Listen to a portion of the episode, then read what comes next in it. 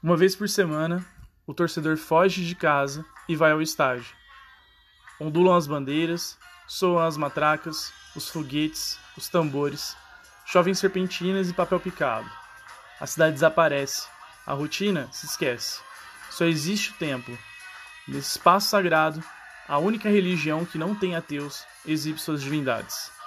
Embora o torcedor possa contemplar o milagre de forma mais cômoda na sua casa e na tela de sua televisão, prefere cumprir a peregrinação até o lugar onde possa ver em carne e osso seus anjos lutando em duelo contra os demônios da rodada. Eduardo Galeano. Eu sou José Guilherme, esse é o Zé das Humanas e hoje a gente vai falar sobre futebol na América Latina. Temos dois convidados hoje, Elan Eduardo e Luiz Carlos Ferreira. Por favor, podem se apresentar.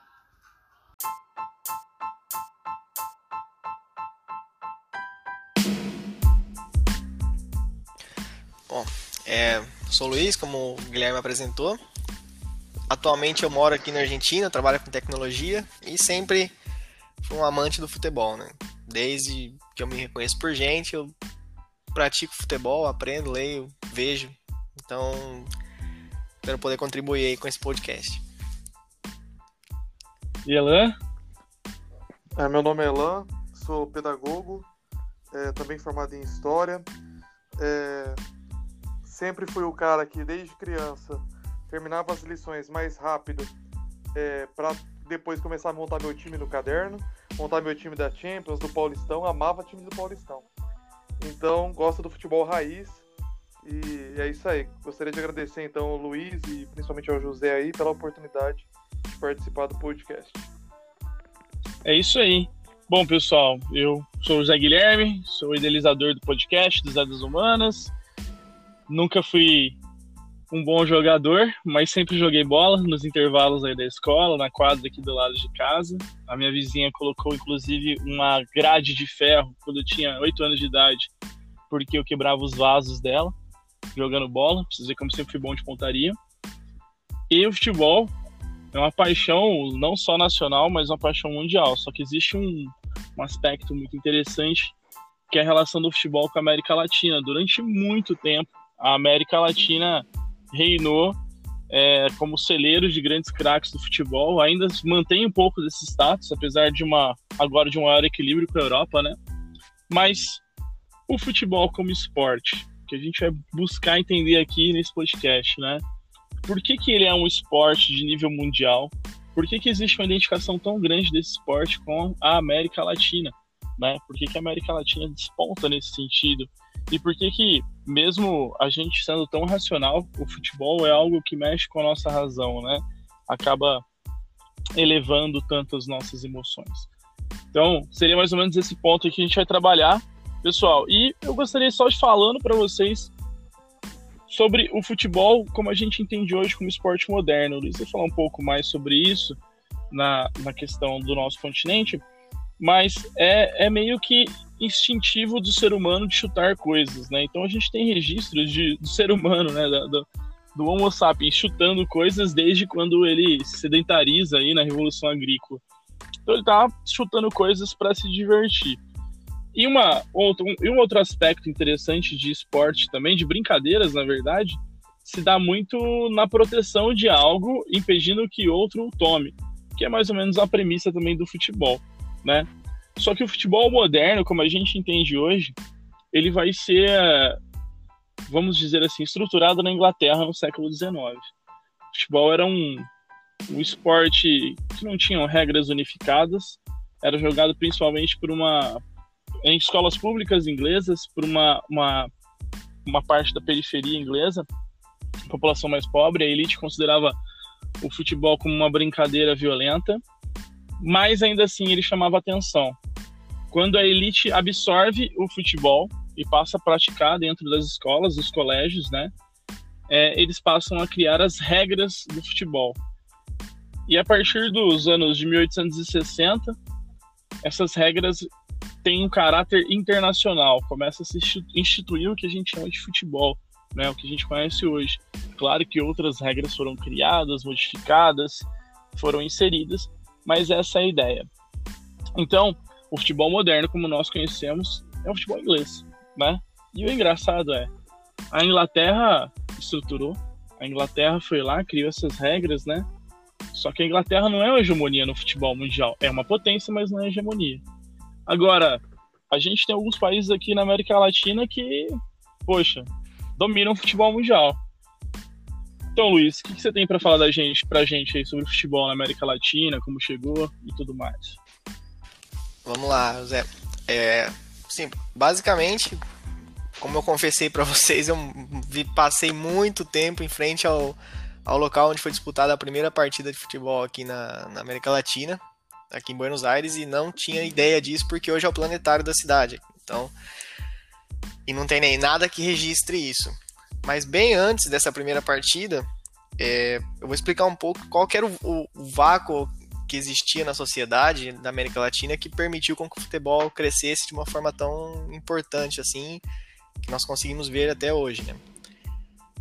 Antes da, da, da chegada do futebol, a América Latina estava passando por uma recepção de muitas pessoas vindas da Europa, aqui em Buenos Aires principalmente, que era um dos, um das principais, um dos principais portos que a América Latina possuía, a comunidade europeia cresceu muito. Inclusive, existia até uma, um sentimento de que Buenos Aires seria uma parte da Europa localizada aqui dentro da, da América Latina. Essa mescla que fez com que as pessoas de classe alta aqui de Buenos Aires, consequentemente de outros países da América Latina, tivessem costumes europeias. Porém, todos as, os esportes que eles possuíam, todas as, as atividades, não envolviam basicamente a parte mais pobre da população. O que acontece? Assim como o tango aqui também teve essa entrada através da classe média baixa da sociedade. Os marinheiros nos portos de Buenos Aires eles tinham a influência britânica. Então eles receberam essa essa incursão do futebol através dos seus colegas britânicos. Como esse esporte, no momento, começou a ser muito é, jogado nos portos de Buenos Aires, ele ganhou muitos adeptos na sociedade portenha. Com isso, o que aconteceu? O futebol começou a preencher um vácuo que existia naquele momento. Ele começou a ser um, um modelo de interação da classe baixa, muito baixa, da classe operária aqui de Buenos Aires, com a classe média alta. Porque o futebol começou a permitir a interação entre os jogadores é, semi-profissionais né, da classe média alta com os seus empregados nos portos. Até tem um, um, dado interessante aqui em Buenos Aires, porque a primeira partida ela foi disputada entre britânicos. Então é, existia uma liga inglesa e uma liga escocesa. E a, o modo como eles dividiram essa, os, as equipes foi através das boinas. Então foi uma, uma disputa entre boinas pretas e boinas brancas.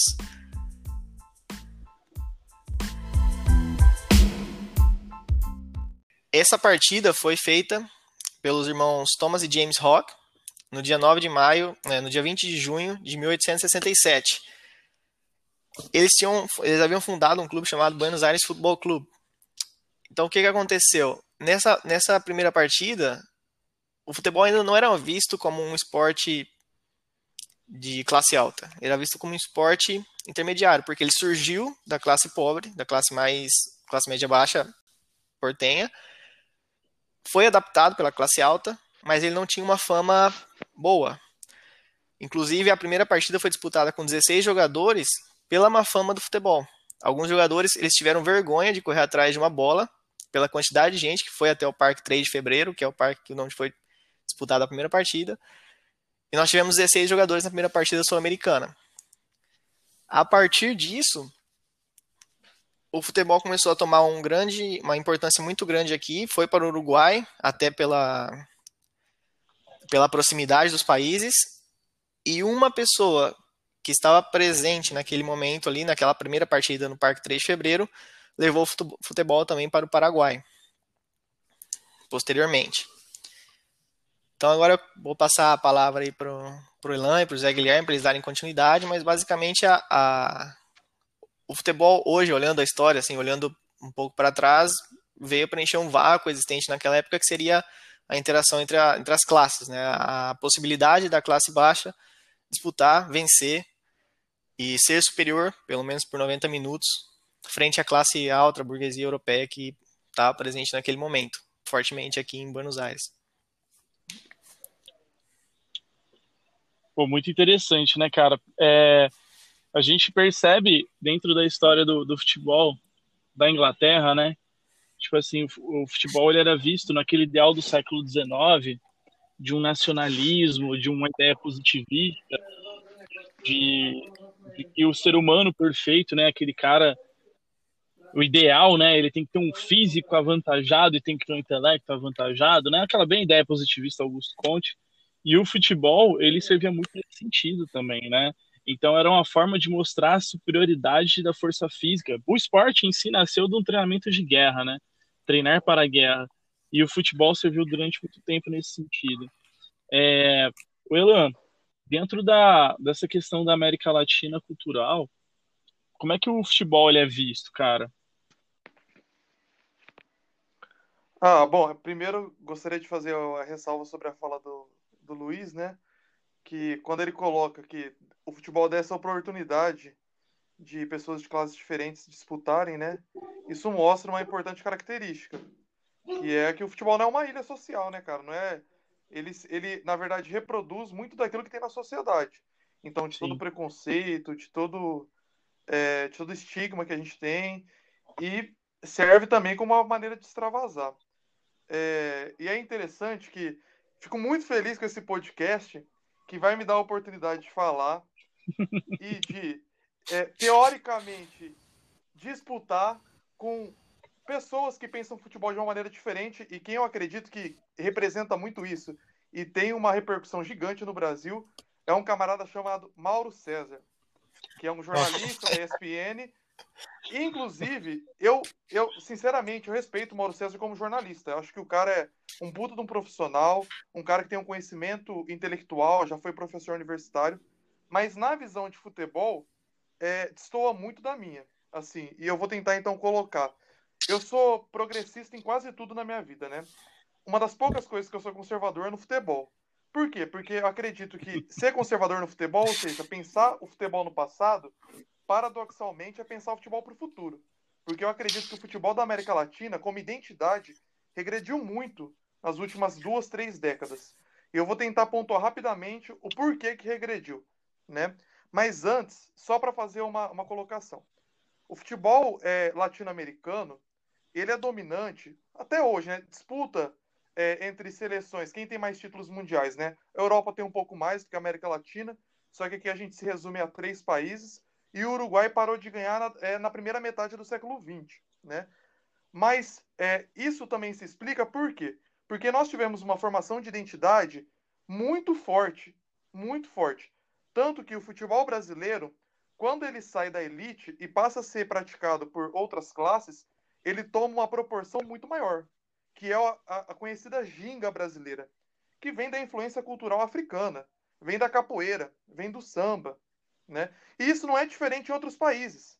No, no Uruguai, é, no começo, até a década de 20, é, os cronistas esportivos é, de lá afirmavam que tinha dois futebols é, concomitantes no Uruguai, que era o futebol europeu e o futebol crioulo.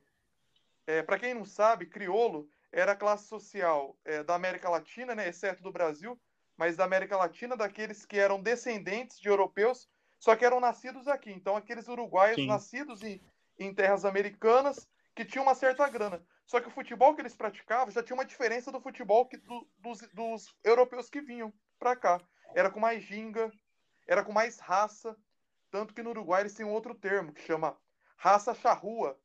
Charrua era o principal grupo indígena que tinha é, nesse território é, é, sulista antes da vinda dos europeus. Então eles acreditam que é isso que vai determinar as vitórias uruguaias nos primeiros campeonatos mundiais. Para lembrar que é, é, o Uruguai é bicampeão. E depois passa o bastão para o Brasil, porque o Brasil ganha 58, 62, 70 e se torna hegemônico. Até hoje o Brasil é, é o país que mais ganhou Copa, né? E essa identidade, infelizmente, a Argentina não é diferente. Até o Paraguai e o Chile foram desenvolvendo sua própria identidade no decorrer das décadas. Mas, infelizmente, nas última, nos últimos 20, 30 anos, nós estamos perdendo. E eu estava pensando e coloco aqui três fatos principais. Agora, deixa eu ver se eu lembro os três. Primeiro, a exportação de jogadores. O início, Sim. eu não estou falando aqui, eu não estou falando aqui, pessoal, que tem como evitar ou não tem, tá? Mas eu estou colocando. O Brasil, enquanto os jogadores estavam no território brasileiro, enquanto não saía para o exterior, o nosso futebol era muito mais forte. Segundo fato, o início da transmissão do futebol europeu para a América Latina. Quando começou a transmitir aqui Premier League, Campeonato Espanhol, Campeonato Francês, Italiano, a molecada come, é, tem o time, é, torce pro City, torce por Arsenal, só que não conhece, por exemplo, o Inter de Sim. Limeira. O camarada não conhece o, o São João de Araras, entendeu? Eu, não sabe que o América foi uma potência do Campeonato Paulista, né? Porque Exato, é daqui de Rio sabe? Preto e não sabe isso. É de Rio Preto e o cara não sabe que o América ganhava do Pelé, do Santos do Pelé, né? Que o América é. era um time é, é, encardido. Eu, quando era moleque, e não tô querendo fazer aqui um saudosismo, mas já, já fazendo, eu, quando era moleque, gostava de formar time do Paulistão, excluindo os jogadores dos times grandes. Eu queria ver quais os jogadores, os melhores jogadores dos times do interior. Você acha que a molecada conhece hoje em dia? Perdeu isso no Brasil. E o terceiro fato é a, o grande sucesso que teve a mídia eletrônica de jogos. Então o videogame vai reforçar esse lado do futebol europeu. Então agora o brasileiro tem, aqui no Brasil a gente vai começar a ter comentaristas como como o Mauro César, que acredita que o único futebol possível é o futebol europeu. Se a gente não tiver organização do, do inglês, a gente vai ser fracassado. E a gente foi campeão sem organização nenhuma. A Copa de 70 você tinha meia, meia esquerda jogando de volante. Entendeu? Organização nenhuma. Em 2002, é, o Felipão coloca lá três zagueiros que ninguém no mundo é, é, ninguém no mundo imaginava uma seleção como a do Brasil, extremamente ofensiva e deixava os craques lá se virar. Ronaldo, Ronaldinho, não voltava. Então essa identidade eu acredito que esteja que é que foi consolidada e que foi perdendo nos últimos anos. É interessante a, a gente é, é interessante notar, né, cara? Tipo assim, é, fazendo pesquisa sobre o tema, né, pra gente falar, é, eu acabei vendo um documentário feito na época da Copa de 2014, falando do futebol no Brasil, mas relacionado com a América Latina, que é aquela coisa, tipo assim, a América Latina surpreendeu o mundo justamente por essa questão da característica é, latino-americana de, de mestiçagem e tudo mais, né? Gilberto Freire depois vai utilizar isso. E, pô, tipo, os caras tiveram que engolir, engolir Leônidas da Silva. Durante muitos anos, o negro foi proibido no futebol brasileiro, no futebol latino-americano. Então, o Friedenreich ele nunca se profissionalizou por causa disso e toda uma questão de amadores e elite, os, os clubes de elite não querendo participação do, dos, do, do, dos, dos negros, estão querendo manter o amadorismo aí, né?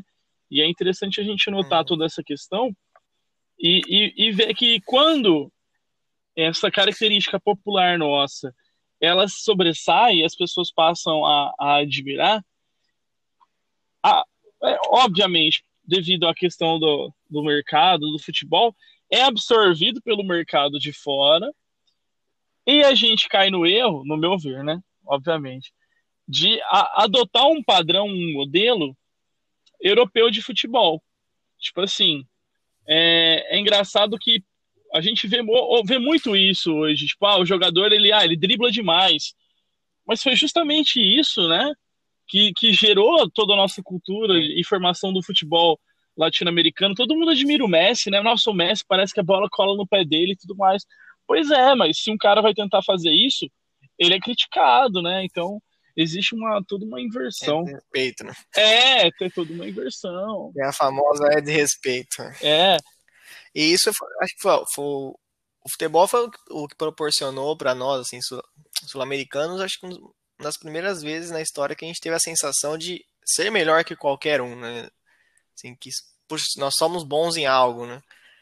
Que era justamente quando as pessoas iam para os estádios para ver o drible, para ver como nós conseguíamos jogar com uma bola com os pés, que teoricamente, se você analisar friamente, imagina um mundo onde as pessoas começam a chutar as coisas, começam a controlar uma bola e ter que tocar de um para o outro, é algo desajeitado. Então, como que aqueles sul-americanos, aquelas, aqueles, aquelas pessoas que nós menosprezávamos, usávamos para importávamos para trabalhar, é, conseguem ser melhores que nós. Isso para o brasileiro, para o argentino, para o uruguaio, era um motivo, foi um motivo de, de, de, um primeiro orgulho, de um primeiro sentimento de nós somos bons e nós conseguimos fazer algo melhor que qualquer um. É, é um pouco saudosista, né, essa, essa afirmação, essa provocação, mas o, o, em que momento, em que ponto nós deixamos de ter esse orgulho e passamos a tentar importar um modelo de jogo que nós consideramos e era em certo momento inferior à nossa proposta. Então, um futebol robotizado, um futebol que, que prioriza a velocidade, prioriza a força. Hoje, como, como o Elan falou, é o objetivo de alguns jornalistas que estão na, na grande mídia tentar levar toda a nossa, nossa nosso ideal a avisar isso, a buscar isso. Tem até uma. Eu li, que estava fazendo algumas pesquisas para o podcast, eu li uma, uma frase que foi muito interessante. Por que, que hoje os jovens no Brasil eles valorizam muito mais o futebol ucraniano, holandês, australiano, o futebol de qualquer país que seja, e não perde o tempo para ver um clássico Colo-Colo ali no, no estádio em Santiago. Ou não consegue assistir um, um Boca River. Ou não consegue saber o nome de um jogador equatoriano que, que seja excelente. Mas sim sabe a escalação do Dinamo de Kiev do ano atual. Sabe qual que é o lateral esquerdo que corre mais no, no, no FIFA. Entendeu? É o ambissaco. Então, assim, eu, eu reconheço que nos últimos anos a Libertadores tem recebido uma atenção da imprensa assim, razoável. Chegou até nos videogames agora, né? O, FIFA tem a, comprou a licença da Libertadores, implementou várias coisas no jogo. Mas falta ainda. Né? Falta, eu acho que a gente tem que continuar lutando para que o, a nossa proposta seja valorizada. O, como o, os nossos pontas esquerdas, pontas direitas, que eram uma característica essencial do nosso futebol, sejam valorizados e, e ainda existam. Né? Hoje você vê, por exemplo, o caso do Neymar na França, quando ele recebeu um cartão por justamente Sim. fazer o que o Garrincha perdia 30 minutos do jogo fazendo. É, é, é, é, é muito doido. É, é muito doido, cara. E uma coisa. É o passa-bola. É. Não, não precisa nem falar de passar bola, só, só vamos trocando ideia mesmo. Tá, tá, tá suave. vou deixar isso, inclusive, na gravação. Mas é, é, é uma coisa que é. Assim, obviamente, a gente tem uma influência da tecnologia no, no futebol, né? Aumentando a, a eficiência, então, pô, qual a tática perfeita, você tem aqueles, aqueles bancos de dados, você pode até falar melhor do que a gente nisso, né, né Luiz?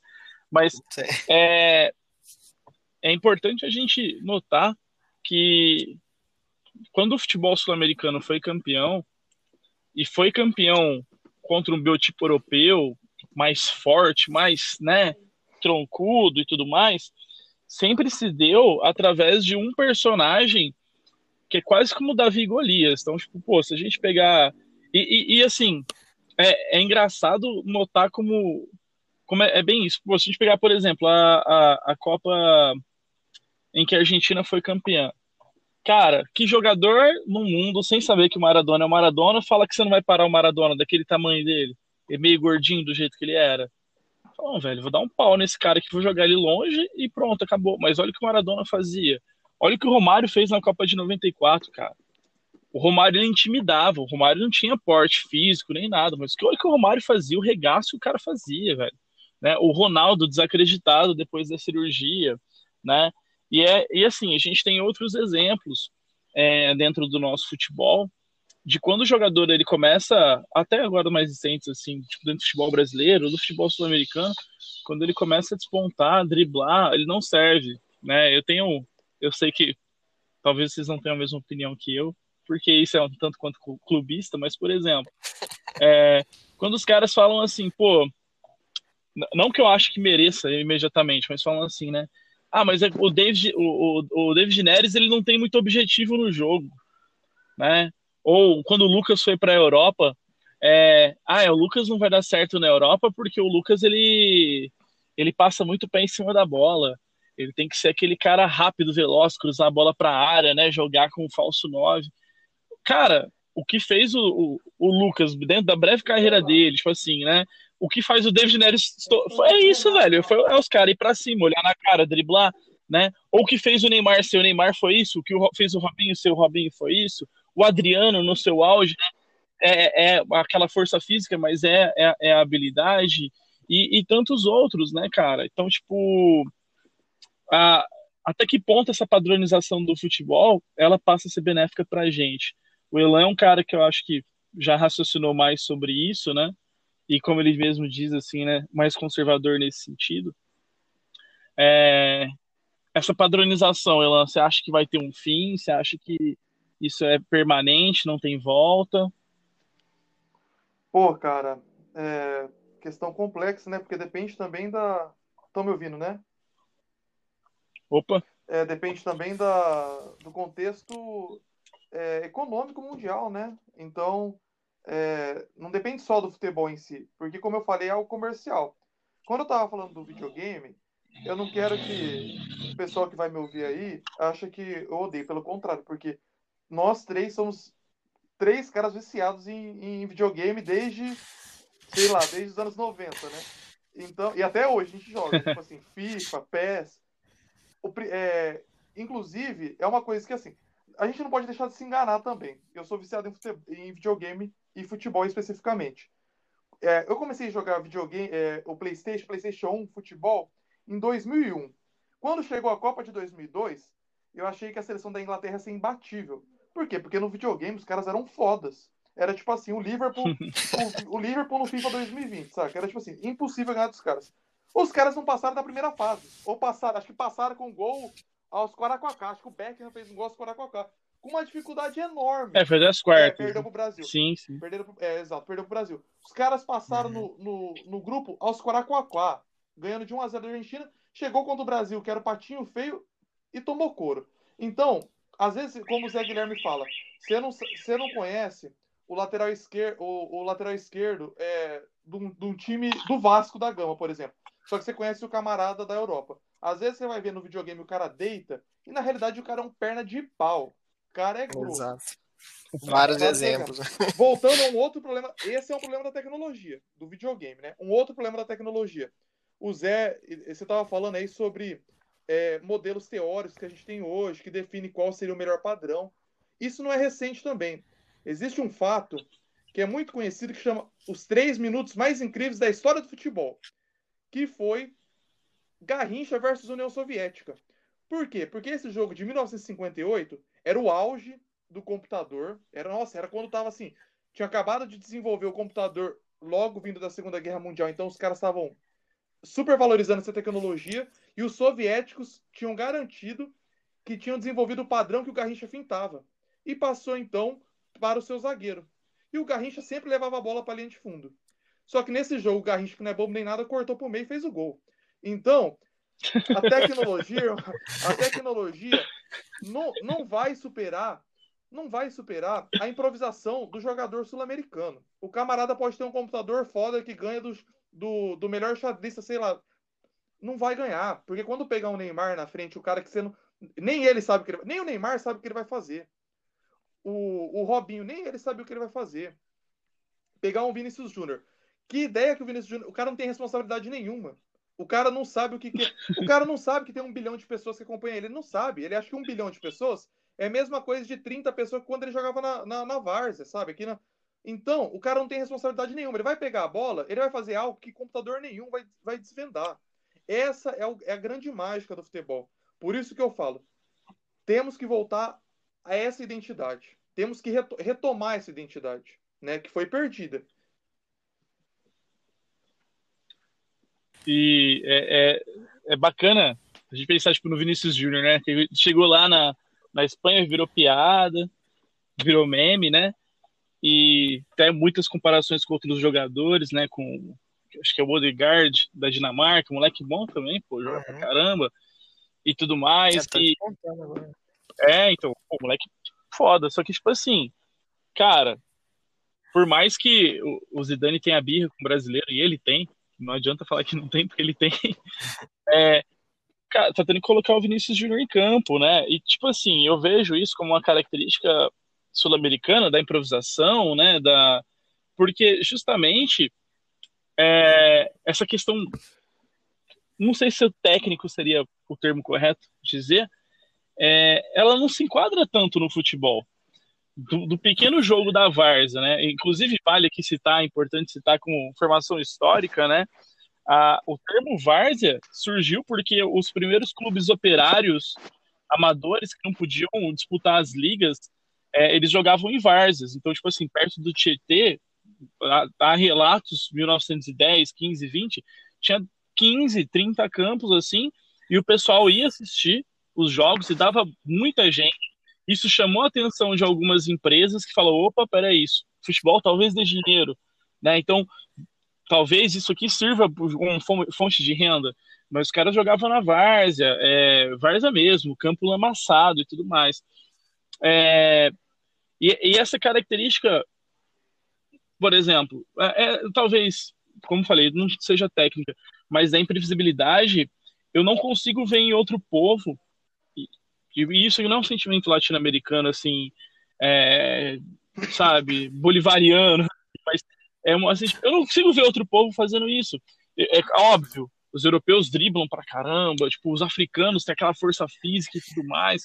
Pô, mas a, o, o, na hora do vamos ver, de tirar o, o coelho da cartola, cara, você vê que, tipo assim, é o futebol sul-americano, é o futebol argentino, é o futebol uruguaio, é muito futebol brasileiro pelas características que o Elan falou, né? Da, da questão da, da cultura africana que vem, do samba e, e tudo mais. Eu não vejo é, outro povo conseguindo fazer isso, né? Inclusive, uma das teses metódicas aí é, ligadas à sociologia, meio deterministas, assim, nesse sentido, dizem que os Estados Unidos não conseguem desenvolver o futebol pelo caráter puritano que eles têm né? Dessa questão da ética protestante mesmo, tipo, não, tem que fazer tudo certinho, é isso, isso, isso. Beleza, cara, você pode fazer tudo certinho, mas como falou, vai encontrar um Romarinho na vida, que é grosso, é grosso, que ele não tem noção das coisas, e aí o cara vai lá e vai meter uma bola cavada no final de Libertadores. Apesar que eles tentaram empurrar o Fred Adu, né? é, é, é verdade. Mas, pô, quem em sã consciência, numa final de Libertadores, no estádio lotado, vai meter uma bola cavada contra o Boca Juniors, aí? Romarinho de Palestina. É, é, é isso. Né? Então é, é, é, bacana pensar assim. Eu gostaria de saber a opinião de vocês agora. Por que, que o futebol é tão apaixonante? Para a gente já encaminhar aí nosso final, porque já está ficando um pouco longo. Por que, que vocês acham que o futebol seja um esporte tão apaixonante assim? Bom, Vamos lá. É, é complicado dizer isso porque é, é o sentimento, né? Então, inicialmente eu acho que é, o futebol consegue entregar histórias épicas em um espaço muito curto de tempo. Né? Então, você tem exemplos infinitos na história do futebol de zebras. Eu acho que essa é, esse, a zebra talvez seja um dos grandes segredos do futebol, né? Que é justamente o, o inferior, o não esperado, que acontece e gera, isso gera um sentimento tão incrível que faz com que pessoas, por exemplo, no Brasil, vibrem com a vitória do Leicester City no, no campeonato inglês. É algo que gera um sentimento nas pessoas de, de vitória, de que eu ganhei, eu venci, ou eu perdi, mesmo eu não tendo entrado em campo nem um minuto pelo time que eu torço. Acho que essa, esse seria um dos pontos que eu consigo destacar. É a, a euforia num curto espaço de tempo e também aliada a coisas que você não tem acesso direto. Você, lá no campo você não chuta uma bola. Mas pode ter certeza que quando você ganha, você não usa o singular, você usa o plural. Né? Nós ganhamos, né? nós perdemos. Isso é É apaixonante. Isso é, é o que faz com que o futebol seja tão vibrante, tão emocionante. E tão clubista também, né? que... Isso vai ficar para uma próxima. Sim. e você, Alan, o que, que, você acha, cara? Ah, cara, eu acho que o futebol é, ele dá um espaço para a competitividade humana, né? É, que é algo extremamente saudável e necessária. É, a gente precisa dessa competitividade.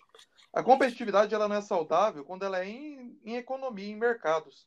Porque aí você gera alguns que vencem e acabam e vencem de uma maneira enquanto outros que não conseguem. Bicho que... Cortou? Oi. O Elan, Elan, cortou, começa de novo. Ah, aí, beleza. Ó, porque o futebol é apaixonante, né? Eu acredito que o campo é um espaço que deixa o ser humano colocar o lado da competitividade da maneira mais saudável, né? Porque é, a competitividade é importante que a gente expresse ela, né? É, em, alguma, em, alguma, em alguns setores, por exemplo, na economia, a competitividade não é nem um pouco saudável. Porque aqueles que vencem e, na grande maioria, vencem de maneira desigual, acabam tendo uma riqueza enorme, enquanto aqueles que perdem, alguns vão acabar morrendo de fome. Então a competitividade na economia é péssima. No esporte, no futebol, ela é ótima. Porque você vai colocar em campo, é, por exemplo, europeu contra, contra argentino, contra brasileiro é, né, contra sul-americano de uma maneira geral.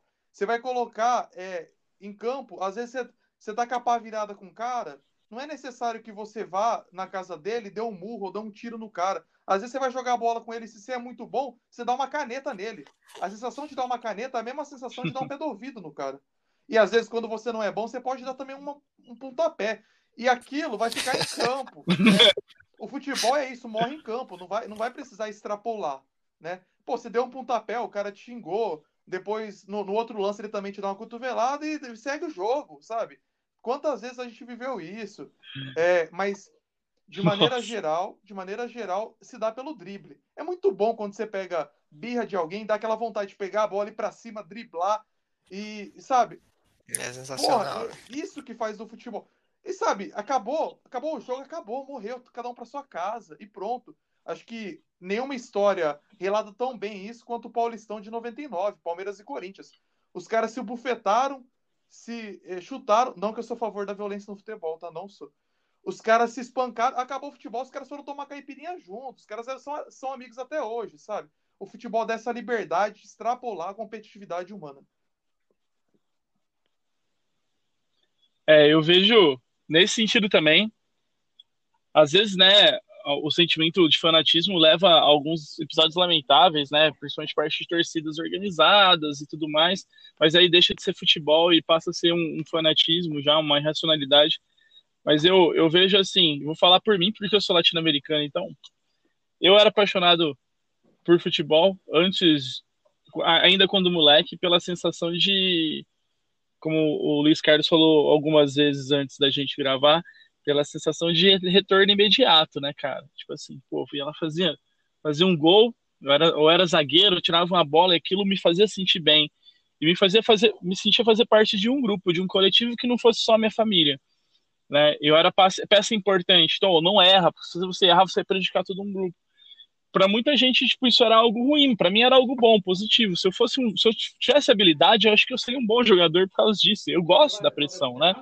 Mas depois que eu passei a estudar e tudo mais, faculdade, curso de história, principalmente, futebol mostrou que é que não é só isso, né, cara? Ele é ele também é um sentimento de de, de uma certa revanche, de uma certa vingança, né, cara?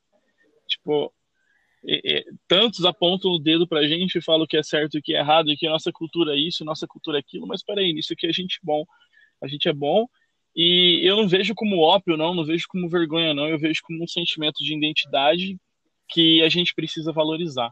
Né? Então, nesse sentido, eu, meu sonho é jogar contra um time argentino.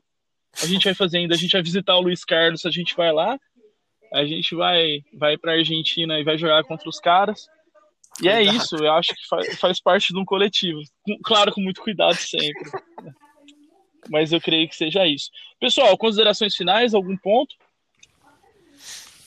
Acho que como introdução, acho que a gente conseguiu passar uma ideia inicial de como que. Depois que explica como que o futebol chega, agora a gente desenvolve qualquer coisa, né, pra frente. Sim. Então, acho que como introdução foi excelente e a gente vai trabalhar em próximos temas aí para poder trazer para vocês. Ah, eu gostaria de, de é reforçar aquilo que você falou, né, né, Zé? Das questões que acontecem extracampo, né? É, a gente sabe que o futebol mata. Todo ano morre um torcedor assassinado por outro. E isso é aquilo que eu apontei no início da minha fala. São questões que, é, que vão além, né? É uma questão social, não é uma questão do futebol. Porque é, acredito que nem, nenhum ser humano em, em sanidade mental, porque esses, é, assim, o cara que já vai para pancadaria para matar ou morrer por conta de um time, o cara não tá indo por causa do futebol, na verdade, né? Tá indo por uma questão muito mais ampla, né? Muito maior do que o próprio futebol. É, então, a competitividade que eu falei de às vezes chegar firme, de ter um lance mais ríspido dentro de campo. E acabou, acabou. Né? É, infelizmente extrapola porque a gente está numa sociedade doente.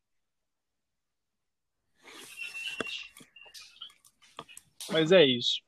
Galera, se vocês curtiram o tema, entra lá na página Zé das Humanas no Instagram, coloca lá que curtiram o tema, deixa, deixa seu like, né? deixa lá. Sugestões de tema também. Futebol é muito amplo. Se vocês gostarem mesmo do tema, gostaram do tema, a gente vai, vai ter combustível para fazer mais. É, sigam o Elan Eduardo no Instagram, sigam o Luiz Carlos Ferreira no Instagram. Qual que é o Instagram de vocês? É, um é Elan Eduardo da e. É, o meu é Luiz Arroba Lu... Z Ferreira, que já tinha um Z só. É, sempre. É, então, sigam os garotos aí, Siga a gente também. E é isso. Muito obrigado pela atenção Zé, de vocês. Só para reforçar Valeu esse mesmo. finalzinho, né? Que acaba com acaba com o nome é, composto e eu querendo voltar às origens do futebol. Eu amava a época de Cafu, de Jalminha. Então, Luiz Ferreira e Luiz Carlos ou José Guilherme nada, né? Pikachu e Bodão. Aqui os grandes, né? Exato. Né? Porque, é, então você tem. Mas é isso aí, gente. De é, acordo. Agradeço pela, é, o convite aí, José. E valeu, valeu, Pikachu. Abraço, velho. Valeu. Isso aí, ó. Eu sou, eu sou o Bodão, o Luiz Carlos é o Pikachu, o Elan é o Elan mesmo. Não precisa inventar, durante valeu. o a gente vai é- inventar um. É, é, um apelido. é. Galera, valeu, muito obrigado e até a próxima.